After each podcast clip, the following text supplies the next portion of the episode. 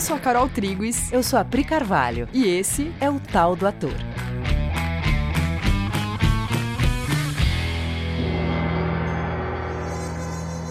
E aí, galera? Oi, gente. Tudo bem com vocês? Como vocês estão? Conta pra gente, escreve pra gente lá no Instagram, Coexiste Teatro. Sim, a gente quer saber de verdade. E nessas de escreve pra gente no Coexiste Teatro, Sim. teve uma ouvinte do podcast que escreveu pra gente e fez um pedido. Uhul! Ela pediu pra gente fazer um episódio falando sobre um capítulo específico do livro do Stanislavski, o livro A Preparação do Ator. Capítulo 7. Que é Unidades e Objetivos. E então vamos lá. Sim. Vamos falar sobre o capítulo 7, Unidades e Objetivos. Vamos lá. Bom, é o seguinte, quando você começa a ler uma peça, quando você começa a fazer contato com o material, né? Você lê uma peça inteira, a peça vai ter, sei lá, uma hora, duas horas, e aquilo é um maciço, né? Aquilo é uma uhum. montanhona de informações, e você olha e fala, Jesus, por onde eu começo? E você não sabe nem contar a história, né? Porque, Se alguém te perguntar, né? É... Tá, essa peça que você está fazendo é sobre o quê? Aí você ainda não tem, né, aquela nitidez, aquela estrutura inteira na cabeça, você sabe alguns flashes, você sabe o assunto geral, mas você não sabe tudo o que acontece, né, a estrutura inteira. Então, porque você não entendeu ainda o percurso. Então, você não vai conseguir trabalhar, começar a sentar e falar de personagem. Né? Num primeiro momento, parece que até o ator jovem ele acha que ele é que tem um problema, ele é que tem uma inabilidade. Inabilidade. ele é que tem uma inabilidade. E não, é só porque realmente é muito material e por isso que o Stanislavski foi o primeiro a propor uma metodologia de lida uhum. com esse com esse material, né, de segmentação desse material. Mas antes da gente entrar efetivamente, vou só repetir uma coisa que a gente fala sempre aqui, que é leia muitas vezes o texto, mesmo antes de aplicar essa metodologia, porque com as novas leituras você vai adquirindo uma visão mais precisa de cada aspecto da, da peça. No mínimo, você vai saber contar a história Sim. da peça para alguém, né? É, porque, assim, pra gente ter uma ideia, né? A gente assiste um filme pela primeira vez, mesmo sendo uma, uma coisa que já tá montada, tá sendo entregue pronta ali para você, se você tentar contar aquele filme para alguém em seguida, você não vai lembrar de todas as cenas, tudo que acontece naquele filme, todas as nuances. Você vai ter que assistir ele umas três vezes para conseguir falar tudo que tem ali, né? Com o texto, que é uma coisa que ainda não tá de pé, que ainda não tá montada, imagina quanto você tem que ler para saber todo aquele percurso. E quando você começa a fazer novas leituras, novas leituras, novas leituras, aí você vai inclusive percebendo naturalmente que aspectos você ressalta, você percebe quando mudou de direção a história, a história estava aqui, aí é quando tem um evento em que a história muda de direção. Então você começa a perceber naturalmente que o texto ele tem blocos. Uhum né? Isso não é uma ciência exata, né? Não é, ai, mas tem, eu tenho que entender um jeito muito certo de fazer isso, ou então eu vou estar muito errado. Não. É só uma metodologia para ajudar o ator a sistematizar o trabalho e ir preenchendo, então, momento a momento, até chegar no preenchimento de cada segundinho daquele trabalho, uhum. né? Então, Stanislavski, ele te dá ferramentas que são as unidades e os objetivos. Beleza? Vamos lá. O que, que são as unidades, então? Bom, ele começa falando que a peça é, uma, é um grande bloco que você consegue decompor em unidades e ele te dá um exemplo maravilhoso que é olhando para um peru. Sim.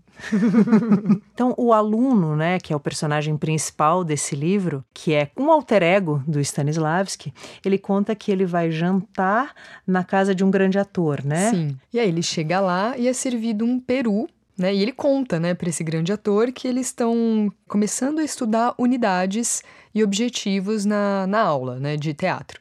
E aí esse grande ator começa a exemplificar para ele, usando o peru, o que são as unidades. Ele fala assim: "Bom, pega esse peru, você não poderia comer esse peru inteiro, né? Para comer esse peru, você tem que segmentar, cortar o peru em pedaços. Uhum. Aí você corta em pedaços menores, coloca no seu prato um desses pedaços menores e para poder comer, você segmenta em pedaços menores ainda. Sim. Né? Esse exemplo que o Stanislavski dá, que numa primeira leitura parece muito abstrato, né? Você fala, mas por que Stanislavski? Né? Por, que não, por que não fala uma coisa matemática? É porque ele está compartilhando com você, primeiro, o lugar da onde parte o raciocínio, que não é uma coisa, né? Tem uma coisa absolutamente exata e você tem que segmentar o texto, tem o jeito certo e o jeito errado, né? Como a gente falou agora. Não é tão sistemático assim, né? É. É um lugar onde você entende que, diante de um texto inteiro, você vai ter que segmentá-lo para poder trabalhar. Como Para você... entender tudo o que acontece nele, todas as nuances, porque ele não é um bloco só. Né? Você, quanto personagem, você vai viver um monte de coisas dentro daquele, daquele roteiro. E você tem que entender quando que isso muda.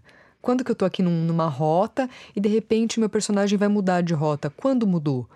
Quer ver? Pensa só, né? Se a unidade é um pedaço, um segmento, pensa na tua própria vida, por exemplo, né? A gente vê a vida, né, nosso cotidiano em unidades, né? O dia tem unidades, uhum. né? Eu hoje eu acordei, aí eu tive um primeiro, uma primeira unidade do meu dia que eu acordei, eu é, meditei, aí eu saí da cama, escovei o dente, aí eu botei uma roupinha, fui fazer yoga, aí eu saí da yoga, tomei banho e me preparei para trabalhar acabou essa primeira unidade do meu dia. Aí começou uma segunda unidade, que sou eu trabalhando.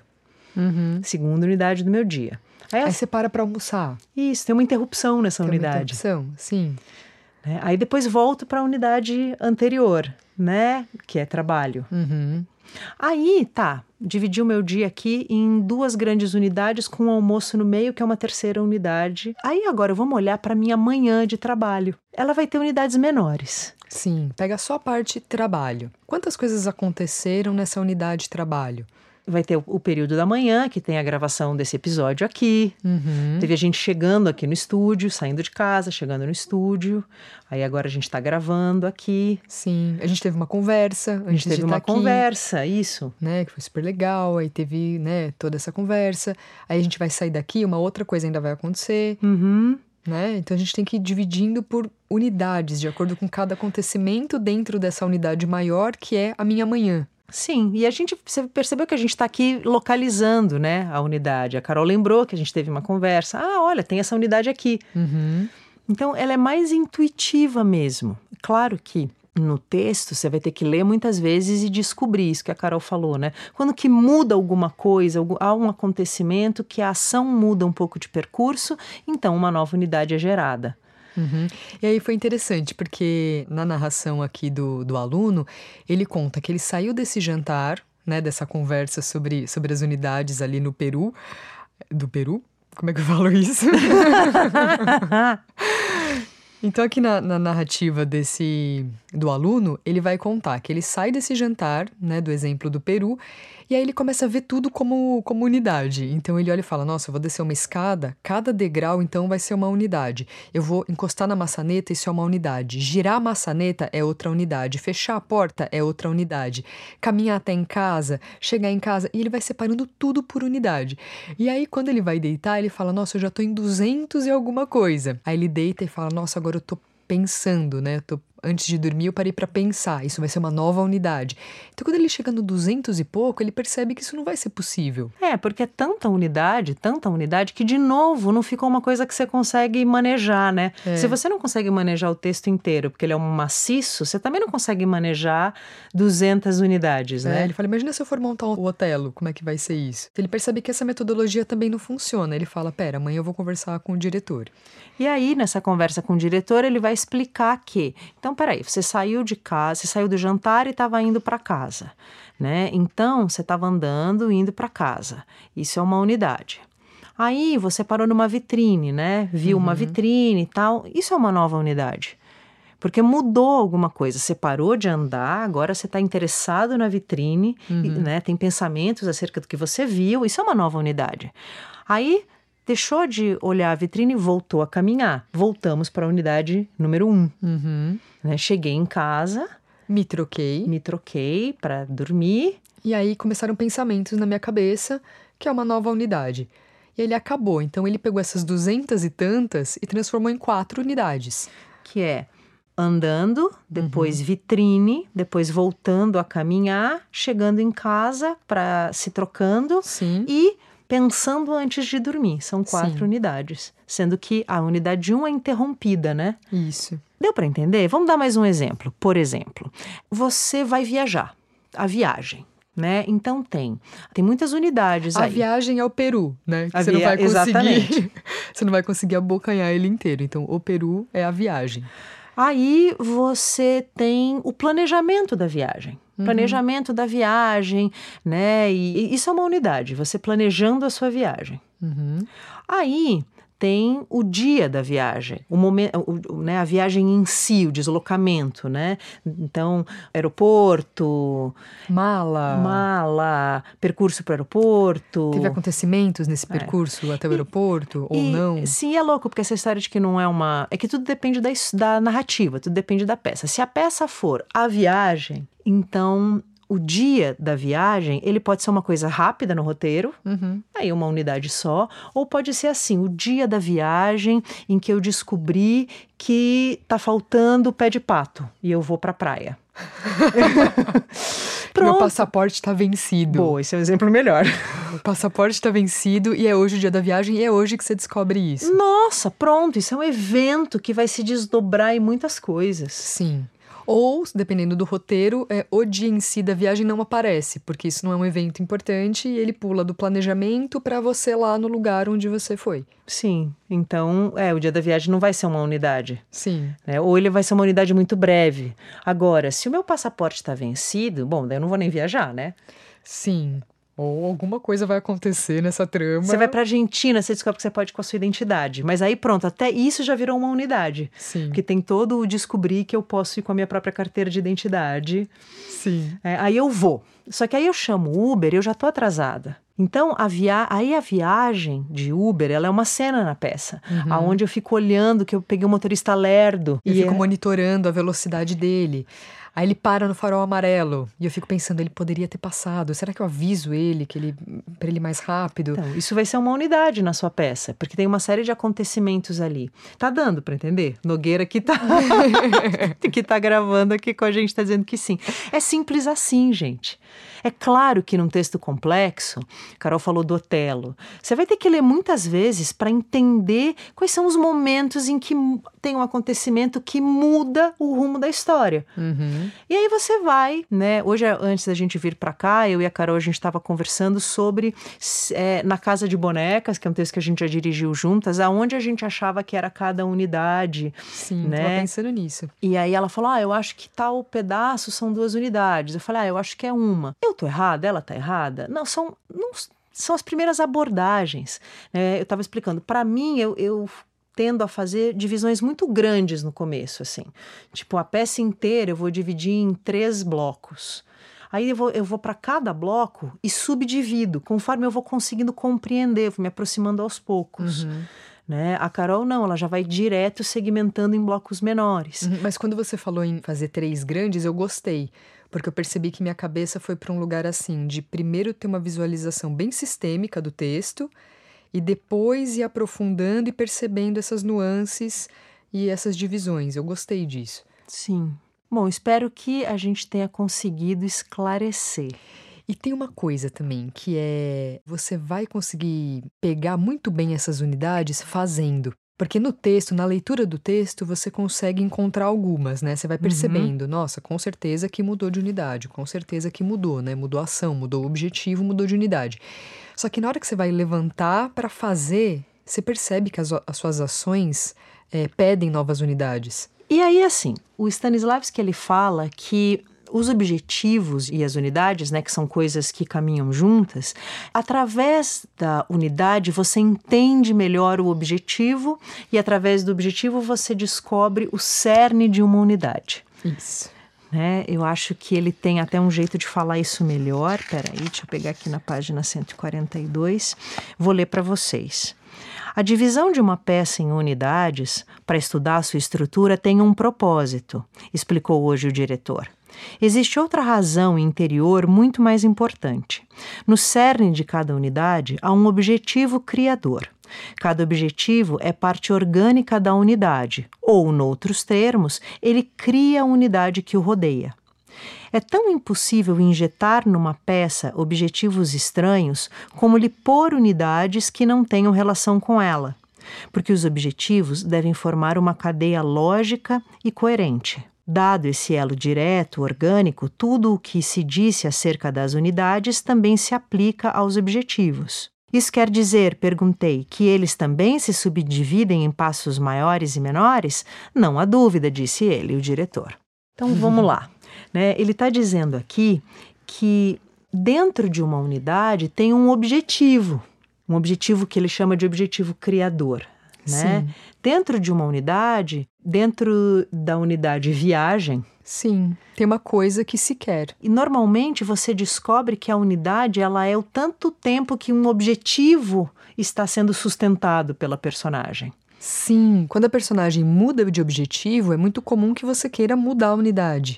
Sim. Caminha muito junto. A gente falou, né, que uma unidade ela se sustenta até que haja um evento que a mude. Normalmente é a mudança de um objetivo. E dando o exemplo da viagem, grosso modo assim, eu quero viajar porque eu quero descansar ou eu quero me divertir. Aí dentro desse objetivo grande, eu vou ter pequenos objetivos, né, subobjetivos. Por exemplo, ir até o aeroporto, chegar no aeroporto. Chegar é na um... hora, Isso, é um objetivo dentro desse objetivo maior. que é o objetivo de viajar porque eu quero Descansar. descansar. Me divertir. Bom, literalmente, o objetivo é o que a personagem quer a cada momento, né? Dá uma olhada na sua vida, porque às vezes a gente não percebe que a gente funciona assim. E parece que a persona, agora você tem que achar um negócio muito louco, que é o objetivo da personagem. Mas a gente tem objetivos a todo tempo, né? Repara agora. O que, que você quer agora, por exemplo? E o que, que você quer para o seu dia de hoje? O que, que você quer para o seu ano? O que, que você quer da sua vida? Né, eu fui aumentando o, né, um objetivo menor, tipo, o que, que eu quero agora? Né, o que, que eu quero ouvindo esse podcast? Eu vou precisar tossir. Então, agora a Carol quer tossir. quero parar e tossir. É um objetivo pequeno, né? Eu quero parar aqui e tossir, né? Daqui a pouco eu vou estar querendo almoçar. Sei lá, vamos dar um objetivo. Mas aí se eu você tô for... querendo um gole d'água porque eu tô com sede. Uhum, É um objetivo muito concreto e imediato. isso. Mas eu tenho um objetivo maior que também está coexistindo, que é que as pessoas entendam unidades e objetivos. Uhum. Porque eu tenho um objetivo maior ainda, que as pessoas possam atuar bem. Porque eu tenho um objetivo maior ainda, que é a arte possa desempenhar a sua função no mundo. Porque eu tenho um objetivo maior ainda, que é que eu quero que as pessoas todas achem a verdade sobre si mesmas. Mas eu não ando pela vida dizendo, nossa, bom dia, eu quero que as pessoas descubram a verdade sobre si mesmas. Eu faço pequenas coisas. Eu tomo Sim. café da manhã, Tudo eu que você falou, né? Eu acordei e eu fui meditar. Foi uma ação, né? Foi um objetivo ali, né? Que tem a ver com todos esses outros objetivos que você está falando, que estão sustentando esse menor objetivo que guia a sua ação da manhã, né? É, é isso. Acho sua, que deu para entender, né? a sua personagem funciona assim. Uhum. Assim como você, né? Então, depois que você ouvir esse podcast, fica percebendo o tanto de objetivos que você tem. Depois, quando você for ler um texto, procura. Uhum. Procura o que que a personagem quer. E como ela está tentando conseguir isso agora? Isso que ela quer, como ela está tentando agora? Que são os pequenos objetivos dela em Sim. cena. E agora que você falou isso, do como ela está tentando conseguir, você vai até chegar numa outra coisa que não está nesse capítulo, que você vai entender que cada ação da personagem, cada fala, é a perseguição desse objetivo. Isso. Quando você entende isso, você começa a entender por que a personagem fala cada coisa que ela fala. Sim, você entende o que, que ela está fazendo. Sim, porque a fala é uma ação. Uhum. E a gente tem uma tendência de deixar conceitual, né? O que a personagem quer? Ah, a personagem ela quer ser feliz. Você não está errado, mas é aquela história. Você não pensa que você quer ser feliz, você pensa que você quer tirar férias. Uhum. Porque você precisa descansar, ou porque você quer se divertir, ou porque você quer conhecer a Europa. Porque todo mundo conhece a Europa, você vai se sentir melhor se você também conhecer a Europa. Aí você entende que isso tem a ver com ser feliz e persegue esse objetivo. Entende? O ser feliz para você, você coloca um significado nessa ação e você vai tentar perseguir dessa forma o ser feliz. Você não deixa abstrato na sua cabeça, você torna ser feliz uma ação concreta para você, de acordo com os significados que tem na, na sua cabeça do que é ser feliz. Então a personagem funciona assim. A personagem ela sempre quer uma coisa muito precisa. É, ela sempre persegue uma coisa muito precisa. Então só cuida para não deixar, por exemplo, né, não deixar conceitual. Por exemplo, quando você, eu quero ser amado. Uhum. Tá, mas é muito conceitual. Você Como você persegue isso numa prática? É, sei lá, você posta uma foto fofa sua no Instagram e você fica monitorando quantos likes essa foto deu, porque aí você vai poder saber se você é amado ou não. Sim. Eu acho que muitas, muitos likes significa para mim nossa, quando eu tenho muitos likes eu sou amado. Então, para a personagem, quando ela posta essa foto no Instagram, o objetivo dela é receber muitos likes. Sim. Aí você tira de um lugar muito cabeçudo conceitual e traz para uma prática que faça sentido para a personagem. Isso. E aí a ação fica realizável, né? Porque aí toda a postagem da foto está orientada por esse objetivo muito concreto, né? Sim. Que é como é que eu posto uma foto, que tipo de foto eu posto para conseguir muitos likes. Sim, e aí cada vez que eu vou lá checar o celular para ver quantos likes tem, tá sustentado por essa por esse desejo. Sim. Por esse e, objetivo. E aí se de repente a minha foto der 200 likes, eu tenho uma reação imediata, natural, orgânica. E aí se eu tenho dois likes, nossa. Eu tenho uma outra reação também imediata orgânica. porque eu construí todo esse significado. Beleza? Bom, aí o Stanislavski ele vai levantar nove pontos é, sobre os objetivos que a gente vai ler e fazer comentários muito breves, porque eu acho que agora o, né, já está meio entendido do Sim. que se trata. Então, um, sobre os objetivos, né? Devem estar do nosso lado da ribalta. Devem dirigir-se aos outros atores e não aos espectadores. Entende? É, objetivo é uma ferramenta de trabalho para a sua construção da personagem. A plateia não vai saber disso. Uhum. Né? Mesma coisa para as unidades, tanto que tem um momento lá no texto que o Stanislavski fala: você vai fazer todo esse trabalho, mas na hora que você estiver atuando a peça inteira, você atua uma peça inteira. É, você vai abandonar esse, essa fragmentação que serviu como recurso didático para você fazer contato com aquilo. Né? Mas na hora de atuar a peça, você vai fazer a trajetória, né? a peça inteira. Sim. Então, dois devem ser pessoais, porém análogos aos dos personagens que estivermos interpretando. Ou seja, eles devem ser objetivos que te mobilizam, você, ator, que fazem sentido, que geram em você um motorzinho para você começar a atuar. Mas eles têm que ser análogos ao do personagem. Uhum. Tem um exemplo aí, a Carol, a gente ficou discutindo sobre isso, e a gente tem uma cena que a gente está dirigindo agora, que é uma aluna de pós-graduação colando na prova, e o professor uhum. vem e né, meio que descobre que ela está colando. E a gente ficou discutindo, tá, qual seria o objetivo dela nessa cena? Uhum. Aí a Carol falou, né? Ah, ela, ela vai tentar disfarçar, né? Ela vai tentar passar um pano para disfarçar aquela situação, porque ela não quer ser pega pelo professor, né? Sim, que é o objetivo dela na peça. Só que para mim, disfarçar e passar o pano não acontece nada comigo. Essas palavras para mim elas não funcionam, ficar longe. Para mim, eu tenho que dizer que o objetivo dela é enganar. Uhum.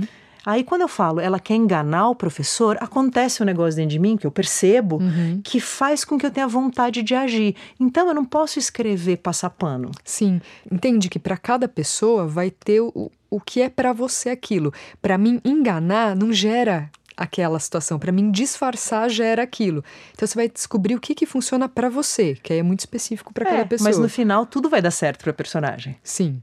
Aí, três, hão de ser criadores e artísticos, falando dos objetivos, né? Hão de ser criadores e artísticos, pois sua função deve ser a de cumprir o principal objetivo da nossa arte: criar a vida de uma alma humana e transmiti-la sob forma artística. Olha, esse é um objetivo bastante filosófico, digno da gente pensar sobre caso a caso, porque o Stanislavski ele fala isso na obra inteira dele. Você tem que fazer algo em cena que seja imbuído de vida. Aquilo você tem que dar vida para aquilo, só que você tem que transmitir aquilo numa roupagem artística. Uhum. Né, numa roupagem que, que convenha uma mensagem, que traga uma mensagem e um caminho, né?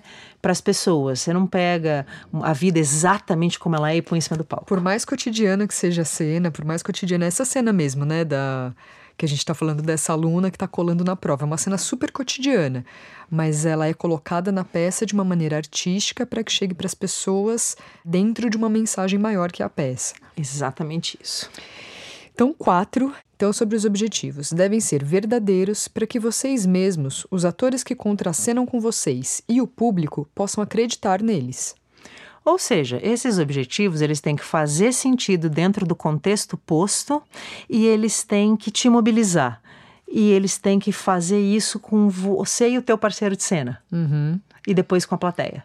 Exato. Então, cinco devem ser reais, vivos e humanos, e não mortos convencionais ou teatrais. Ou seja, uma coisa que na hora faz sentido organicamente, que é aquela piada que a gente sempre faz aqui, que é você ficou bravo, aí você vai na mesa cheia de louça, passa o braço e joga tudo no chão. Isso é teatral, isso virou uma convenção. Uhum. Isso não é assim. Quantas vezes você viu a sua mãe Menino, vai pra escola!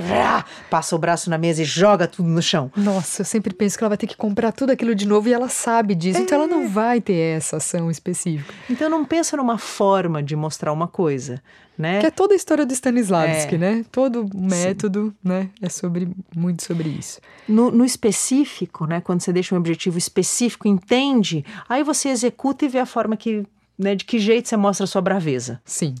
Então, sete, os objetivos devem ser claramente definidos e típicos do papel que vocês estiverem representando.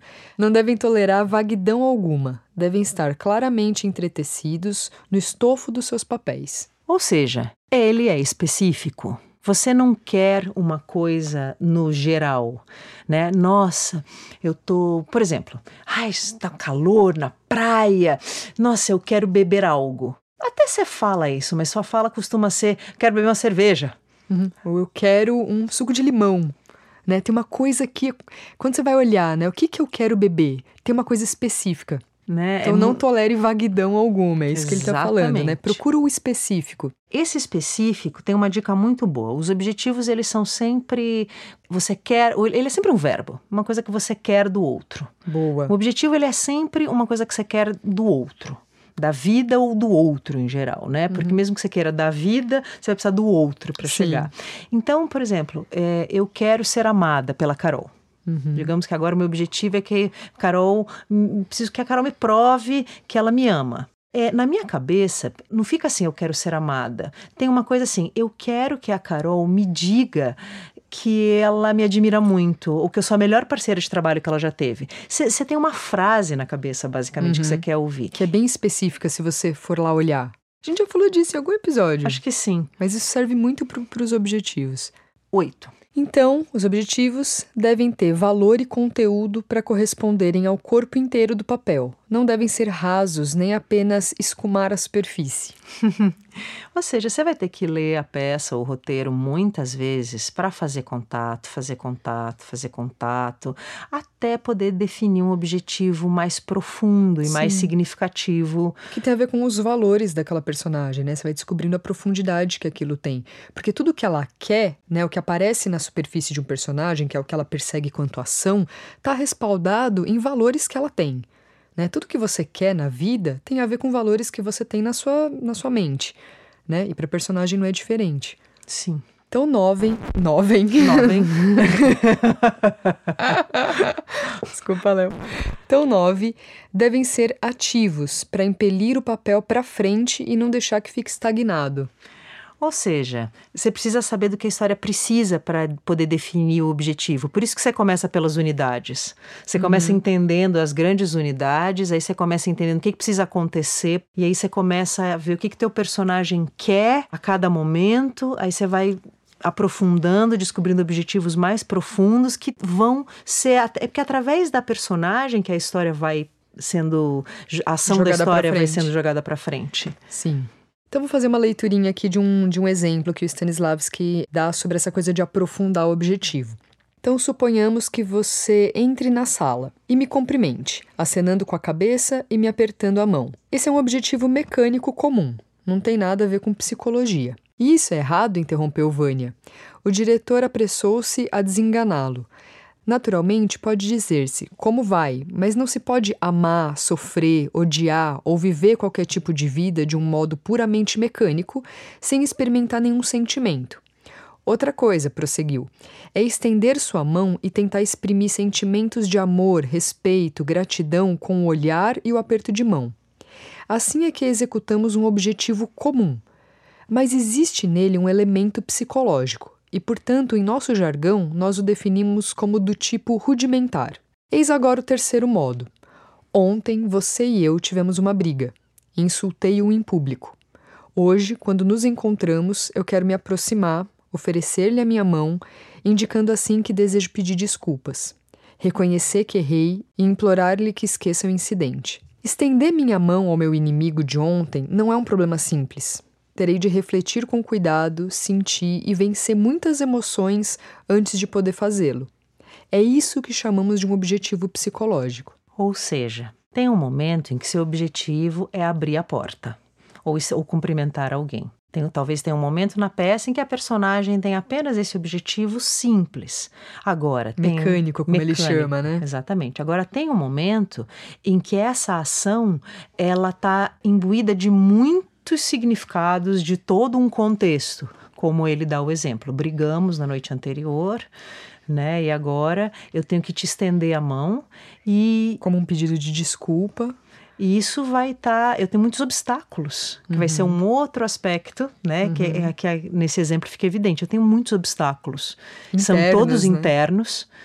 E aí, estender a mão, esse objetivo de estender a mão, ele tem outro peso, né? Um psicológico. Exato. Isso é assim com tudo na peça. Tem momentos em que a, você só senta porque você se cansou e as suas pernas precisam de descanso. Tem um momento que você senta para ter uma conversa séria que nós precisamos ter sentados. Uhum. E é na leitura da peça que você vai discernindo, né? O que, que é o que, que é o quê. E aí ele vai abordar uma, um outro assunto que é dar nomes para as unidades, né? Ele vai falar assim: Hoje a pergunta importante foi: como extrair um objetivo de uma unidade de trabalho? O método é simples. Consiste em descobrir o nome mais adequado para a unidade, um nome que caracterize a sua essência interior. Para que esses batismos todos? perguntou Grisha com ironia. E o diretor respondeu: Você tem alguma noção do que representa para uma unidade um nome verdadeiramente bom? Representa a sua qualidade essencial. Para consegui-lo, terá que submeter a unidade a um processo de cristalização. E para esse cristal encontrará um nome, o nome certo que cristaliza a essência de uma unidade, descobre o seu objetivo fundamental. Bom, aqui ele está falando uma coisa que é e não é simples. Primeira é, você vai dar nome para suas unidades. Uhum. Né? Então, sei lá, digamos que é né, uma cena de jantar. A tendência é dizer o jantar. Talvez você fique com aquele nome um tempo. Conforme você vai entendendo a função dessa cena na peça, os objetivos das personagens naquele jantar, você vai entendendo que talvez o nome não seja o jantar, mas seja a revelação do problema na relação. Uhum. Aí então, ah, ainda está meio vago. O momento em que eu supero o trauma infantil? Não sei. Eu não, até porque não tem peça, eu tô aqui falando qualquer coisa. Mas é um processo de raciocínio, sabe? Sim. Porque o jantar, essa cena do jantar, que é a nossa unidade, ela tem objetivos. Pelo, Sim. né, um jantar numa peça nunca é só um jantar. Eu tô pensando na cena do, do café da manhã do Breaking Bad. Sabia que você estava pensando nisso. né, bem no começo da série, primeiras cenas, né? Tá ali rolando um café da manhã entre ele, né, o, o personagem principal, o filho e a esposa. É um café da manhã, né? E o diálogo é um diálogo bastante cotidiano. Só que eu não poderia chamar essa cena de café da manhã. Porque tem muitos outros acontecimentos ali. Se eu for estudar aquela cena, se eu for procurar um nome preciso, vai ter muito mais a ver com revelação das relações. É, ou quem manda aqui. Quem manda aqui, exato que no caso é a mulher, né? O papel de cada um, né? É, o marido dominado. Sim, o marido insatisfeito, uma vida de merda. sei lá, alguma coisa nesse sentido que vai depois você vai entender por que, que acontece tudo que acontece na trajetória desse personagem, né? Começa ali uma coisa sendo mostrada pra gente que vai, né, desencadear todos os outros acontecimentos. Uhum. Mas eu tenho que encontrar precisamente o que, que tem ali, qual acontecimento. Não é um café da manhã só. Sim. É isso aí, gente. Bom, a gente está obviamente falando rapidamente Para entender unidades, objetivos, essas unidades vão ser quebradas até elas virarem bits, que é Uhum. momento a momento, é depois entender obstáculo. É, normalmente você vai precisar estudar. Fazer um curso. é, se você já for ator, você pode vir fazer o Bases Imprescindíveis para o Ator Profissional aqui, que é o curso que a gente tem. Mas eu espero que esse podcast tenha, é, pelo menos, começado a esclarecer a história de objetivos e unidades. Se vocês ficarem com dúvidas, Fala com a gente no Instagram. isso lá no Coexiste Teatro Sim. e, e a gente conversa por lá. Agora, uma dica que eu acho que pode te ajudar é o seguinte: para entender objetivo em cena, você tem que se acostumar a olhar para os objetivos na vida. Se você começar com uma boa dose de sinceridade para olhar para cada momento da sua vida, você vai perceber que tem muitos objetivos momento a momento que você deixa inconsciente. Sim. Aí, se eu começo a pegar essas nuances na vida, sabe? Se eu começo a, a entendendo esse funcionamento, esses pequenos objetivos, fica mais fácil para eu entender minha personagem. Com certeza. Beleza? É isso, amores. Então fiquem de olho em objetivos na vida. E nas unidades. Isso. Bom estudo. Um beijo. Até mais.